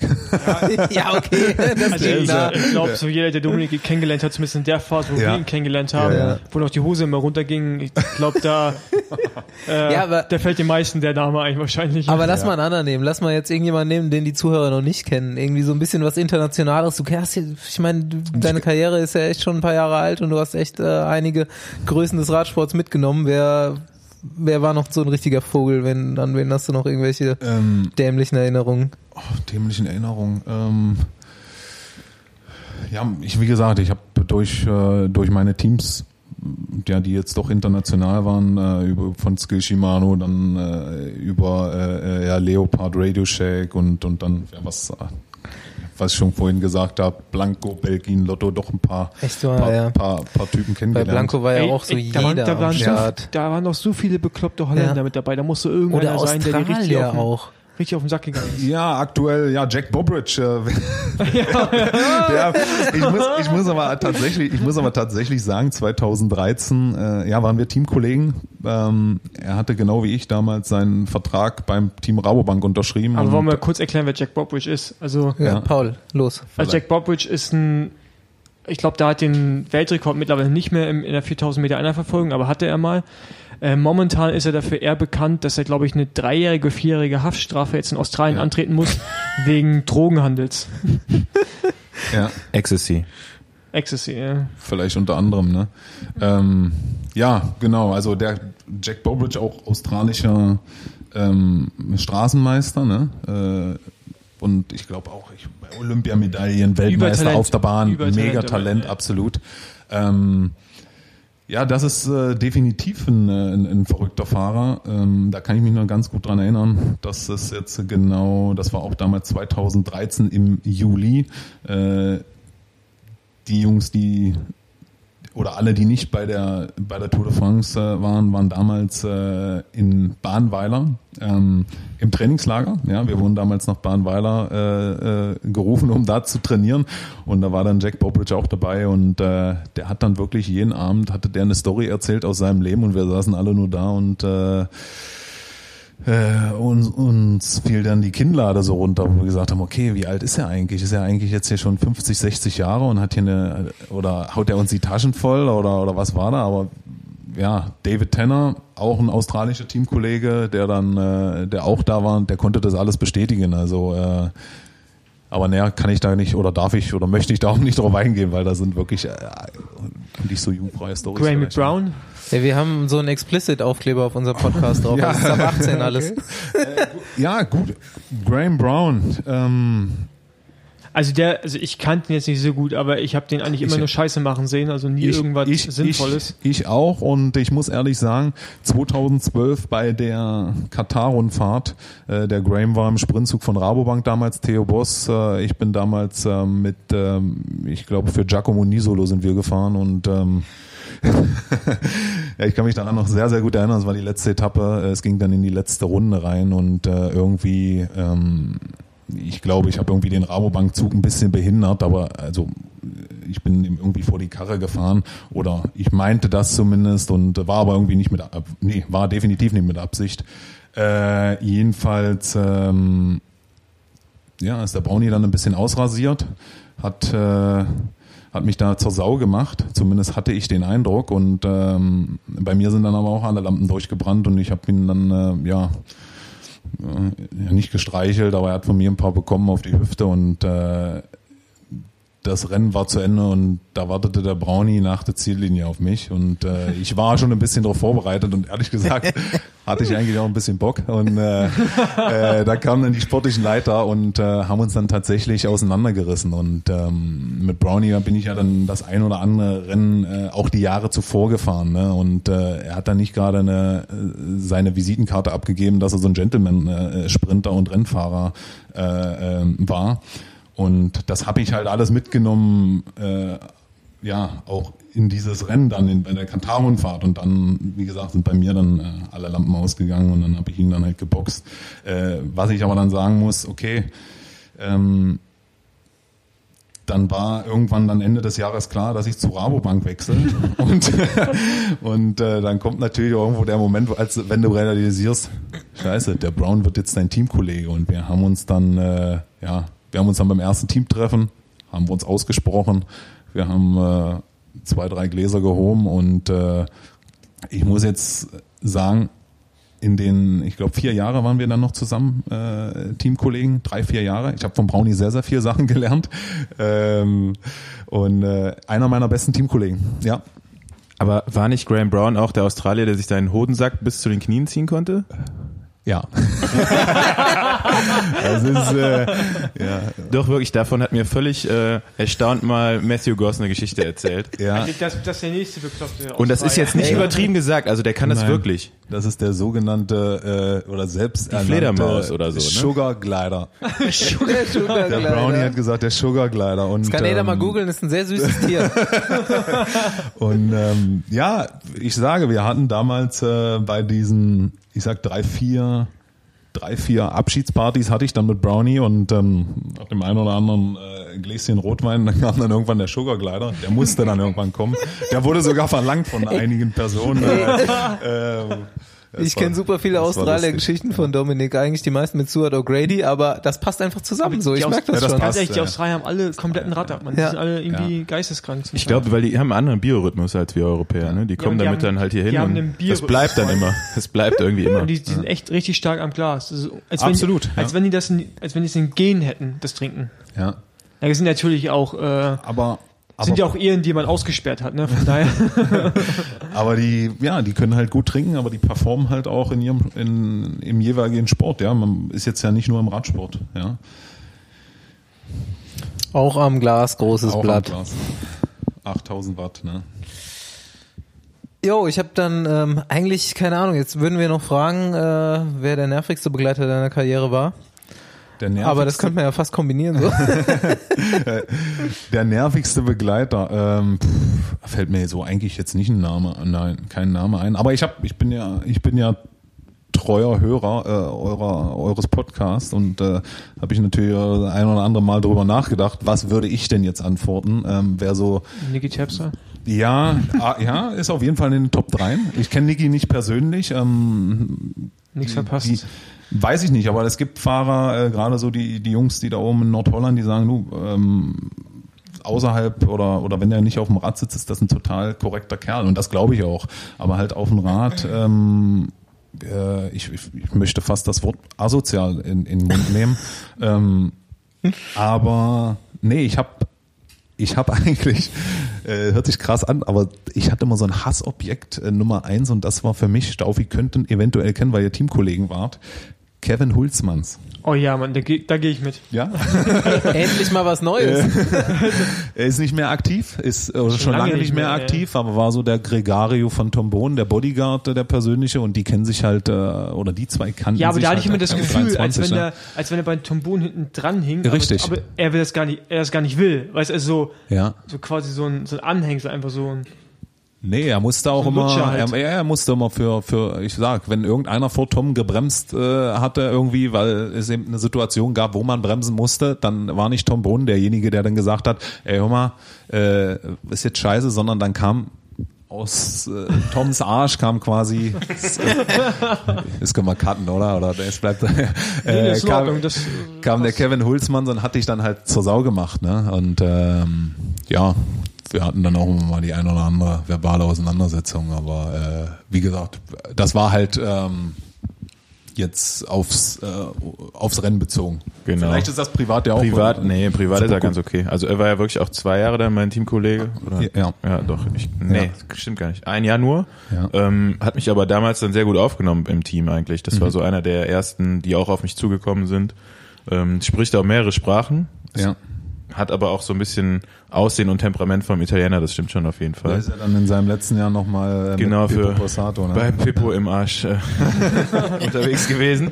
Ähm, ja, kann ich aber auch nachvollziehen, jetzt wenn ich, äh, wenn wir, wenn man nicht Teamkollege mit ihm gewesen Mhm. Aber ist. das ist oft so, das ist, wie gesagt, äh, du musst die Jungs, musst du als Teamkollegen äh, äh, quasi haben, ähm, weil wenn es nicht deine Teamkollegen sind und die haben ein anderes Trikot an, dann äh, irritierst du dich da sehr, sehr stark dran. Ja, das ist äh, bei einem Graham Brown so gewesen, das ist vielleicht so ein Kevin Hulzmann, ein aber ich kann nicht sagen, Niki es war, nee, mein Niki war ich zwei Jahre lang Teamkollege. Okay, das, dann, äh, dann das wurde danach Du sogar, bist- du das bist- wurde danach sogar noch schlimmer, aber du bist komplett geschädigt quasi. ja. ja, ich merke das schon. die Stuhl, die, seine Stuhlgänge waren äh, schädigend auf jeden Fall.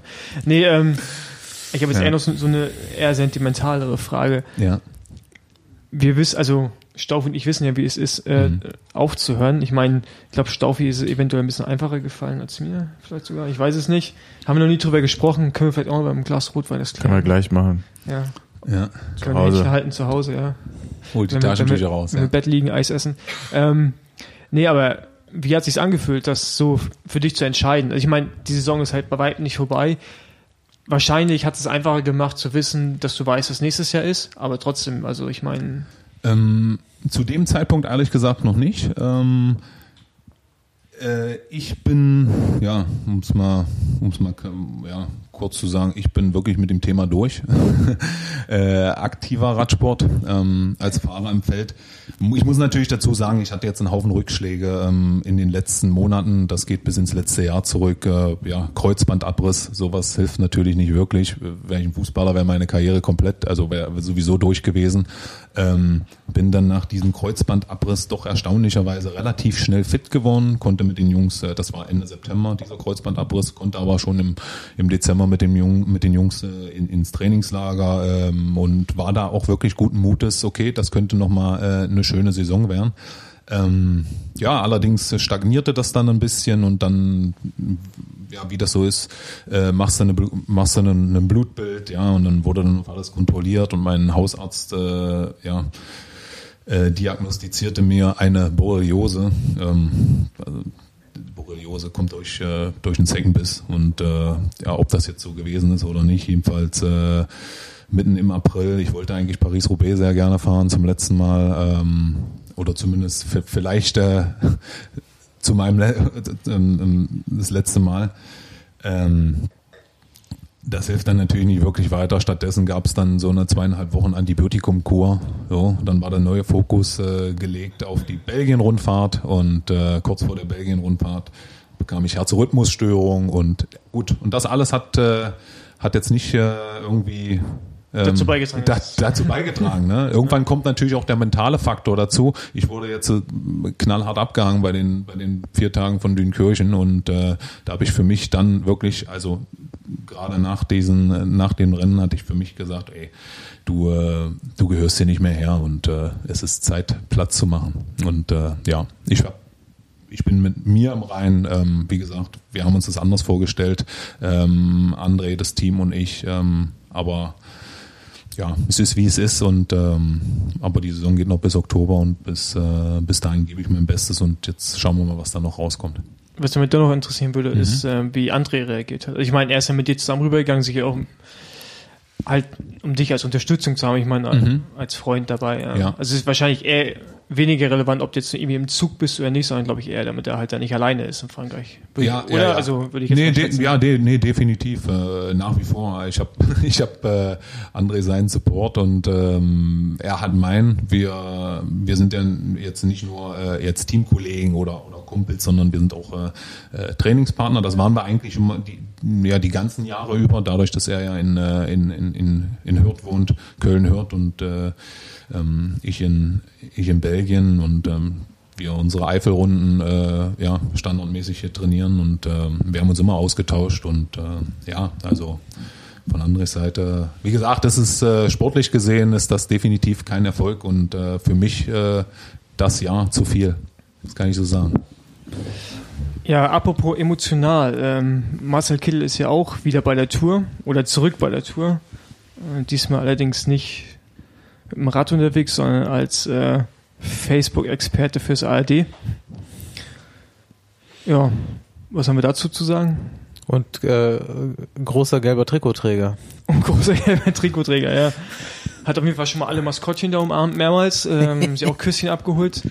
Facebook-Experte. Er hast du nicht gesehen, der hat ganz, ich glaube, nee, also jeden Tag, glaube ich, Facebook, ganz vorne. Facebook du hast, Live. Bist, hast es noch nicht auf dem Schirm, aber das ist verpasst. für dich. Facebook? Neuland. Der ist an dir vorbeigerollt. Nee, Facebook Live hat er ich gemacht. angefangen ja. habe mit Radfahren, da habe ich glaube auch bei Facebook. StudiVZ-Experte kannst du noch werden vielleicht. Nee, aber ähm, Marcel tonte auch rum und ich bin mal, ich bin mal gespannt, ähm, was seine Entscheidung sein wird nach der Tour. Es ist ja auch, ich glaube nicht, dass er zurückkommt. Ich würde es mir wünschen, aber eigentlich auch nur bei einem Team, bei Jumbo Visma. Ich glaube, das einzige Mhm. Team, was ihn äh, mental so hinbringen könnte, dass er auch wieder erfolgreich wird.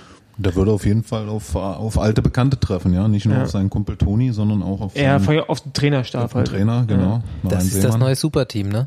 Nee, aber Also- nee, ich finde gar nicht so unbedingt, dass das super. Ich meine, vor ein paar Jahren war es halt Sunweb, die werden Cypher, also Mannschaftscypher-Weltmeister. Dumoulin rasiert da irgendwie alles und jetzt ist es halt Jumbo Visma, nur mit dem Unterschied, dass ähm, Sunweb eine Sekte ist und Jumbo Visma halt nicht und man da eventuell auch längerfristig erfolgreich sein kann. Aber ich, ich glaube, die haben halt einen anderen Approach mittlerweile und so halt einen langfristigen Plan, dem folgen sie halt. Und Dessen sind die jetzt gerade so gut, aber die können halt auch nicht wie das Team Sky über drei Rundfahrten, glaube ich, so auf so einem krass hohen Niveau fahren. Und ähm, ja, die Ausrichtung ist halt einfach ein anderes. Ineos ist jetzt, ja. Die Ausrichtung ist halt einfach ein anderes. Ähm, aber die werden irgendwann auch das Problem haben, zum Beispiel wie De Koenig, dass sie halt Fahrer abgeben müssen, weil die zu teuer werden und das Budget nicht da ist. Also das kommt halt auch mit dem Erfolg. Ich meine, Ja, aber ich meine, es scheint ja jetzt so, dass die da auch schon nicht an so an Stillstand äh, interessiert sind, sondern nee, nee, nee, klar. tatsächlich direkt für die nächsten Jahre schon immer, also so zumindest die Gerüchteküche sagt das. Der Name ähm, Dumoulin ist gefallen, ne? der Name Dumoulin ist gefallen, der Name ja klar, aber, aber und so ist halt, weiter. aber also die Rennfahrer da- jetzt, die werden ja nicht genau. günstiger. So ein Wout von Art, so Ja, gerne er es genau. auch mag, aber ich meine, was der jetzt alles gewinnt, der hat einen Zweijahresvertrag, Zweijahresvertrag unterschrieben, ist jetzt das erste Jahr im nächsten Jahr. äh, Er wird nicht minder erfolgreich sein, der Preis steigt halt auch und Kronewegen wird auch nicht günstiger. Also ich meine, ein Teunissen auch nicht. Also du hast halt irgendwie so eine Reihe an Rennfahrern, da brauchst du halt irgendwann das Budget von Ineos auch, um die halten zu können. Und es dann kommt jetzt so ein Roglic, der Problem. ist auch nicht gerade billig. Ja, da kommt jetzt zu so ein Problem, was, was die Koenig jedes Jahr aufs Neue hat. Und ich glaube, da musst du halt dann für dich als Team die Formel finden, da umzuzwitschen und zu sagen, okay, eigentlich fast egal, wen wir reinholen, also schon wichtig, muss halt Talente sein, aber die Arbeitsweise muss halt immer die gleiche sein, so. Wäre ja, glaube ich, in ein, zwei Jahren, wenn diese Verträge alle dann so auslaufen, ähm, langfristig schon ein gutes Budget geplant hat, das LKT. Wir holen Nils. Vorsicht, scoutet Nils. schon, ne? Da oben. Nils und Wout van Aert, das könnte eine gute Klassikertruppe werden, auf jeden Fall, glaube ich. Ich räume jetzt schon ein bisschen was frei, ja. Ja, sehr gut. Mich hat eigentlich gewundert, dass du eben nicht so eine, äh, so eine Groupie-Frage gestellt hast. So, wie ist eigentlich Dylan Grone wegen privat oder Ach so, irgendwie ja. sowas? Basti ist ein ganz großer Fan, zumindest mal von seinem Instagram-Account. Ja, äh, Dylan, ja, ich habe eine, ja, einige, einige Zeit mit Dylan auf dem Zimmer verbracht, als, als Zimmerkollegen.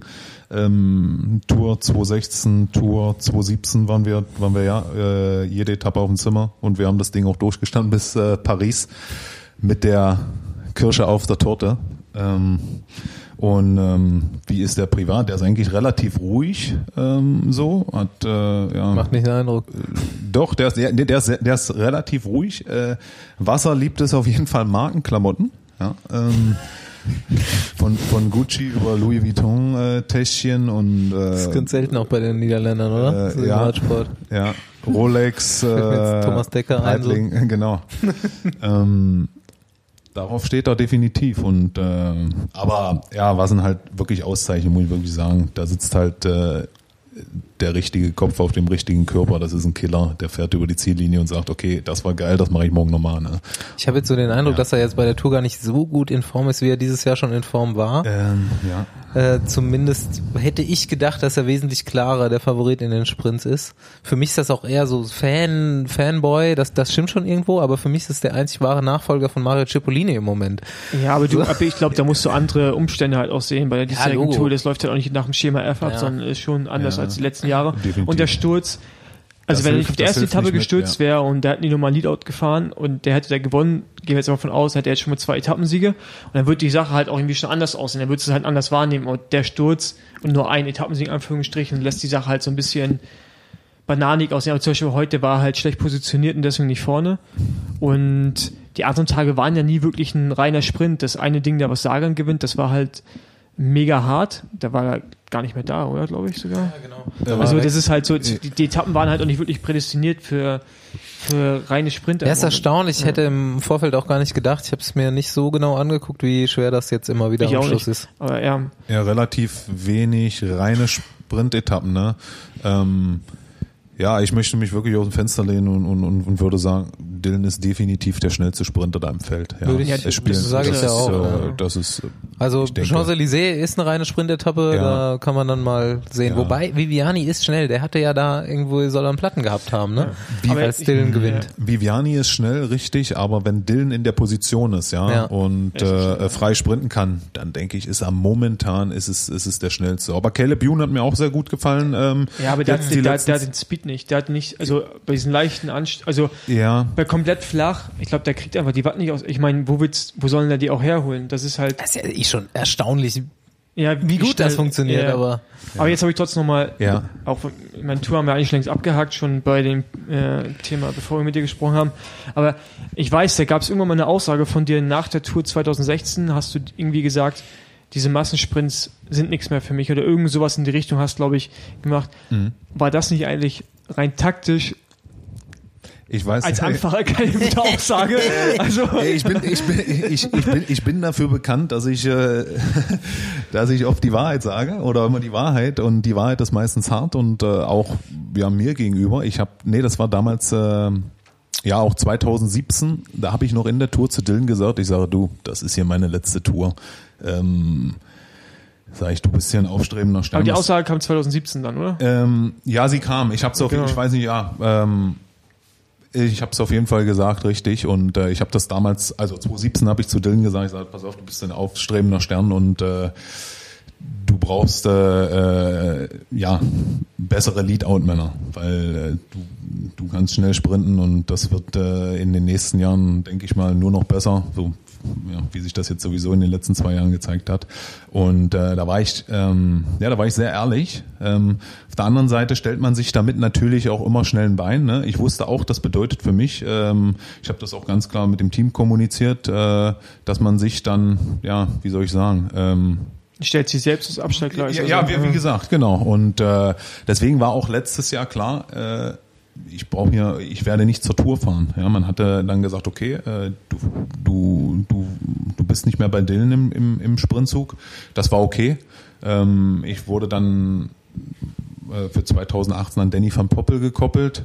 Ähm, gut, bin dann mit ihm nicht zum Giro gefahren, weil meine, weil meine Lebenspartnerin ähm, ähm, ja, schwanger, schwanger war zu dem Zeitpunkt und das Team hat gesagt, komm, pass auf, äh, konzentriere dich auf die Familie und äh, ja, deshalb äh, hatte ich jetzt äh, auch, auch nicht das, äh, das Jahr, um, um Danny dann die Sprints zu, äh, äh, vorzubereiten.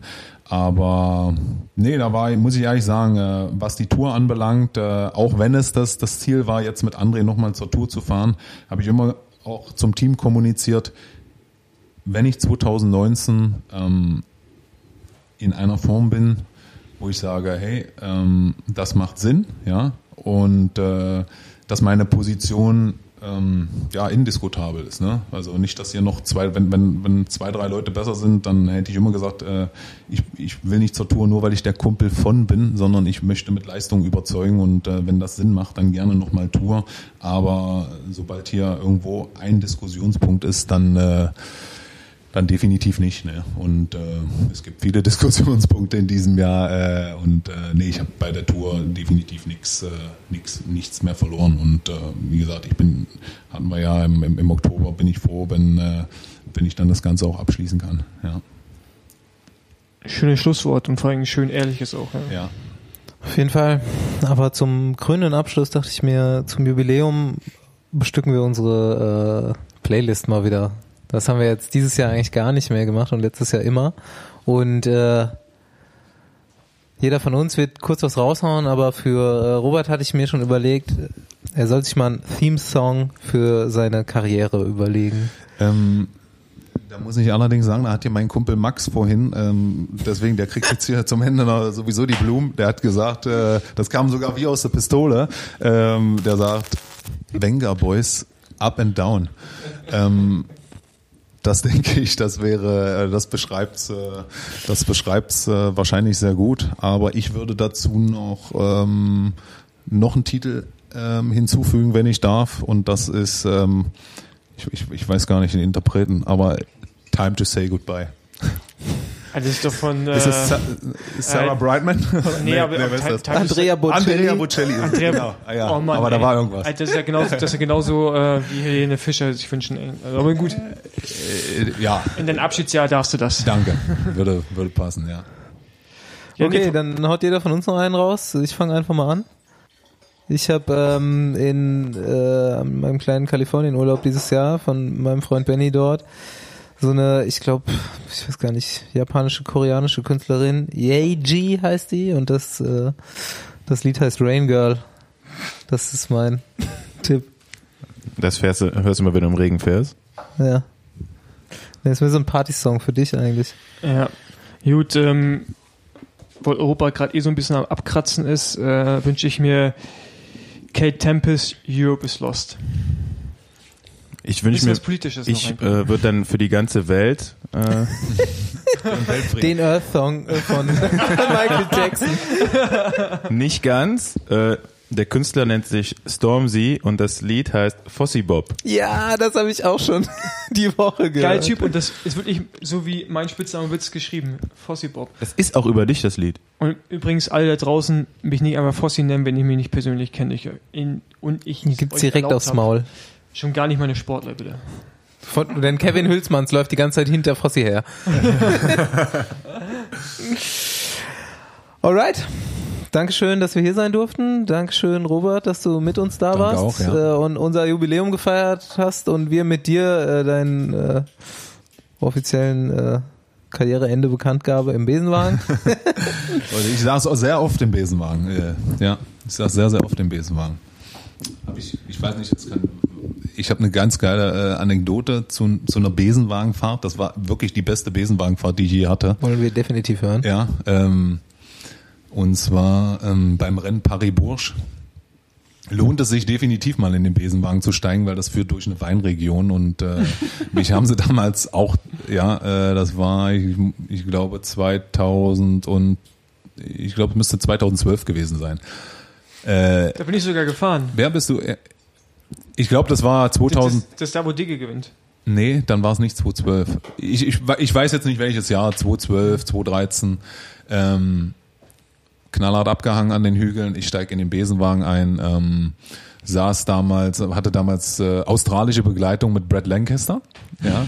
Und äh, das Ding ist, dieser Besenwagen hat damals äh, in mehreren Dörfern, die die wir dann äh, äh, passiert haben, ähm, angehalten und da war doch tatsächlich in jedem Dorf ein Weinfest und die haben die Weinflaschen in den Besenwagen äh, reinge reingegeben und, und die Fahrt, das ist kein Witz, wurde immer lustiger und äh, Brad, Brad Lancaster, Australier, ähm, ja, wir hatten gut Der zu Rest erkl- der Rest der erklärt Rest sich erklärt sich selbst, selbst, richtig. ja. Ja. Das war, das war die geilste Das Besenwagen. erinnert mich irgendwie an unseren Besenwagen. Das, ist echt, das ist echt das Resümee auch des Abends. Alle Australier haben ein kleines Problem. Ja. Also wer äh, Oder sehr viel Spaß. Ja, wer Paris-Bourges Beides. äh, von, den, von, von den deutschen Profis, äh, Bora vielleicht, wer Paris-Bourges äh, auf dem Zettel hat, äh, kann man ruhig fahren. Zumindest bis zur Hälfte des Rennens. Und dann, danach hat man schon Spaß, Freiwillig ja? aussteigen. Freiwillig. Jetzt, me- jetzt melden sich bei den ganzen Teams hier die Fahrer für Paris-Bourges an. Kann ich das vielleicht auch noch fahren? Das war die Jubiläumsausgabe des Besenwagens. Ein Jahr musstet ihr uns jetzt schon ertragen. Vielleicht werden noch mehrere Folgen.